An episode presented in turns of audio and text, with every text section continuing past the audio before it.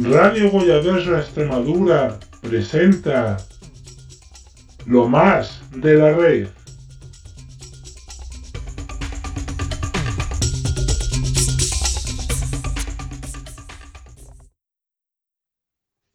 Sed bienvenidos a este, el primer programa de lo más de la red en Radio Goyaverso Extremadura, donde semanalmente haremos un repaso a las mejores noticias culturales a nivel de Extremadura, nuestra región, de España y del mundo. Así que, sin más, empezamos en lo más de la red.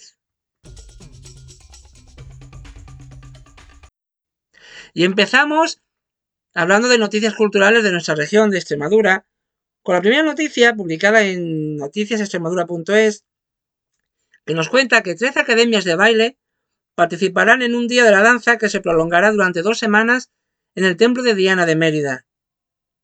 Será también 13 horas de danza durante el fin de semana, donde se podrán disfrutar de los diferentes estilos, desde el flamenco y la danza clásica a bailes latinos y artes escénicas. Con este evento acercaremos el arte de la danza y la cultura a toda la población. Queremos poner de manifiesto la danza como expresión de comunicación y como referente de cada cultura y también mostrar el trabajo que vienen haciendo durante todo el año las academias y las escuelas de la ciudad, ha señalado la delegada de Cultura Silvia Fernández. También contaros una noticia parecida en Europa Press, que Pablo Guerrero y Acetre cierran este sábado, mañana, las jornadas profesionales de la música en el Palacio de Congresos de Mérida. Nos cuenta la noticia que el cantautor Pablo Guerrero y el grupo Acetre serán los encargados de clausurar las jornadas profesionales de la música en Extremadura, MUM, que es Meeting, Music y Market, que se celebran por segundo año consecutivo en la ciudad. Lo harán en un concierto gratuito y abierto al público en el Palacio de Congresos mañana sábado, como he dicho, 23 de abril, a partir de las 20 horas, las 8 de la tarde. Al igual que esta actuación, inicialmente prevista en el Acueducto de los Milagros, el resto de las programadas para este viernes y el sábado, todas ellas en espacios al aire libre como el Templo de Diana, finalmente se llevarán a cabo en diferentes espacios cubiertos de la ciudad debido a la previsión de lluvias. Y como vemos, hoy viernes 22 de abril está lloviendo y muy bien, por cierto. Y para concluir este repaso de noticias culturales en Extremadura, Hacemos eco también de otra noticia publicada en Europa Press, que la Junta de Extremadura estará al lado del sector cultural para dignificar la profesión tras la reforma laboral.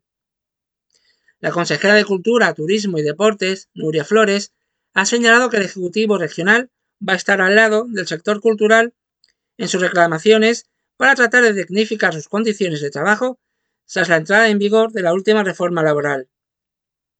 Así lo ha señalado en respuesta a los medios de comunicación antes, perdón, de comparecer en la subcomisión de fondos europeos en la Asamblea de Extremadura, para dar cuenta de las partidas que gestionará su departamento procedentes del Mecanismo Europeo de Recuperación y Resiliencia. Y ahora hablamos de noticias culturales a nivel nacional, aquí en nuestro país. Y hablamos la noticia de también cogemos de fuente siempre Europa Press, que el rey agradece a Rossi que haya sido capaz de ensanchar el patrimonio del imaginario a una y otra orilla del océano. Nos cuenta la noticia publicada en Europa Press que el rey Felipe VI agradecido durante el discurso de entrega del premio Cervantes que ha reconocido a Cristina Peri Rossi, ausente del acto celebrado en el Paraninfo de la Universidad de Alcalá de Henares, Madrid, que la autora, a la que ha calificado de voz en defensa de los vulnerables, haya sido capaz de ensanchar el patrimonio del imaginario a una y otra orilla del océano. En su ausencia, que lamentamos tanto, queremos darle las gracias por haberse mostrado a nuestro rebelde, a menudo rebelde, insumisa, transgresora, distinta en suma, gracias por los caminos literarios y vitales que ha abierto, por ensanchar el patrimonio del imaginario a una y otra orilla del océano, sorteando en la vida y la literatura los senderos trillados, ha expresado el monarca. La ceremonia de hoy viernes 22 de abril, un día adelantado a la fecha habitual, se celebra después de dos años de actos privados con los galardonados debido a la pandemia. No obstante, nos dice la noticia de Europa Press, esta edición ha estado marcada por la ausencia de la propia galardonada, Cristina Peri Rossi, y el premio ha sido recogido en su lugar por la actriz Cecilia Roth. También deciros en noticias culturales en nuestro país que Flix Olé y la URCJ, URJC crean una cátedra para poner en valor del cine español a través de la educación. Nos cuenta la noticia que el fundador de Flix Olé, Enrique Cerezo, y el rector de la Universidad Rey Juan Carlos, Javier Ramos, han presentado este viernes la cátedra Flix Olé URJC de cine español una iniciativa que nace con el objetivo de poner valor a través de la educación el valioso patrimonio audiovisual de nuestro país, según ha señalado el propio Cerezo durante el acto celebrado en el Salón de Actos del campus de Vicálvaro, que después ha acogido un cineforum sobre Arrebato, la película culto escrita y dirigida por Iván Zulueta. Esta cátedra nace con el objetivo de impulsar la cultura y el patrimonio audiovisual español en las nuevas generaciones mediante la formación y la investigación. Así, y bajo la premisa de dar a conocer la variada y extensa obra fílmica del país, nos cuenta esta noticia de Europa Press, la recién creada cátedra contempla un amplio programa de actividades académicas, artísticas y comerciales. También seguimos y ya acabamos el repaso a las noticias culturales más destacadas en nuestro país que Jorge Drexler habla sobre el trap y el reggaetón, y nos cuenta que la tarea de los jóvenes es terminar con los modelos clásicos. El artista publica Tinta y Tiempo, un disco escrito en pandemia que no, había, que no habla perdón, de pandemia. Según esta noticia de Europa Press, Jorge Drexler ha defendido el trap y el reggaetón al asegurar que los jóvenes tienen que terminar con los modelos clásicos de la música la tarea de los jóvenes es terminar con los modelos clásicos. ¿Qué van a hacer? Se pregunta Jorge Dressler. ¿Repetir nuestros modelos?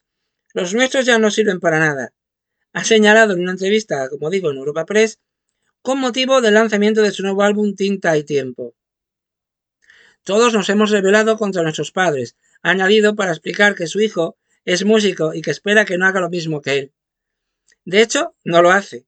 Estoy, estoy muy orgulloso, dice él, de que haya que de que vaya, perdón, por otro camino, que rompa modelos. Y para concluir este repaso a estas noticias culturales, vamos ahora con las noticias a nivel global, a nivel mundial, y nos hacemos eco a la noticia de Europa Press que nos cuenta que el Supremo de Estados Unidos falla a favor de los casirer sobre el Pizarro, expoliado por los nazis y expuesto en el Thyssen. Y para concluir este repaso a las noticias de lo más de la red, estas noticias culturales, vamos a hablar de, una noticia destacada a nivel mundial que nos habla en Europa Press que el Supremo de los Estados Unidos falla a favor de los Casirer sobre el Pizarro expoliado por los nazis y expuesto en el Thyssen. Si se aplicase el derecho sustantivo californiano, la Fundación Thyssen Bornemisza debería devolver la obra según los abogados de la familia.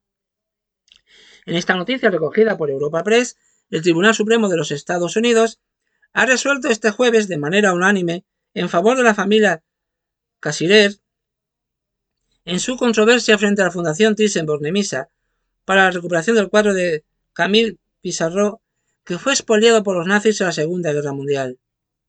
El cuadro, titulado Rue Saint-Honoré en la tarde, efecto lluvia, se encuentra actualmente colgado en el Museo Thyssen-Bornemisza de Madrid.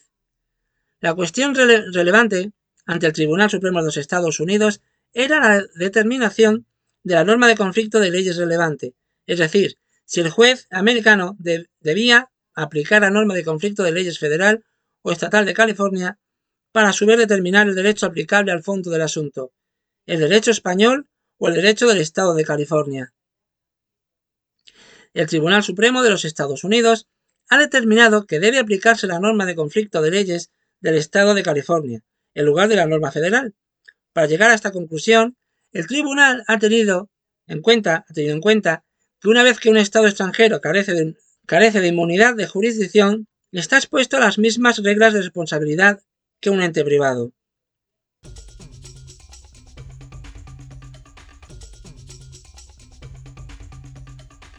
Y hasta aquí el primer programa de Lo más de la red en Radio Goyaverso Extremadura. La semana que viene seguiremos con más y mejores noticias a nivel cultural. También incluiremos ocio, entretenimiento, televisión, de todo un poquito noticias positivas, noticias que nos hagan ver que el mundo sigue mereciendo la pena y que prolifera la cultura, lo positivo y la bondad. Así que os espero la semana que viene en Radio Cochaverso Extremadura, en lo más de la red.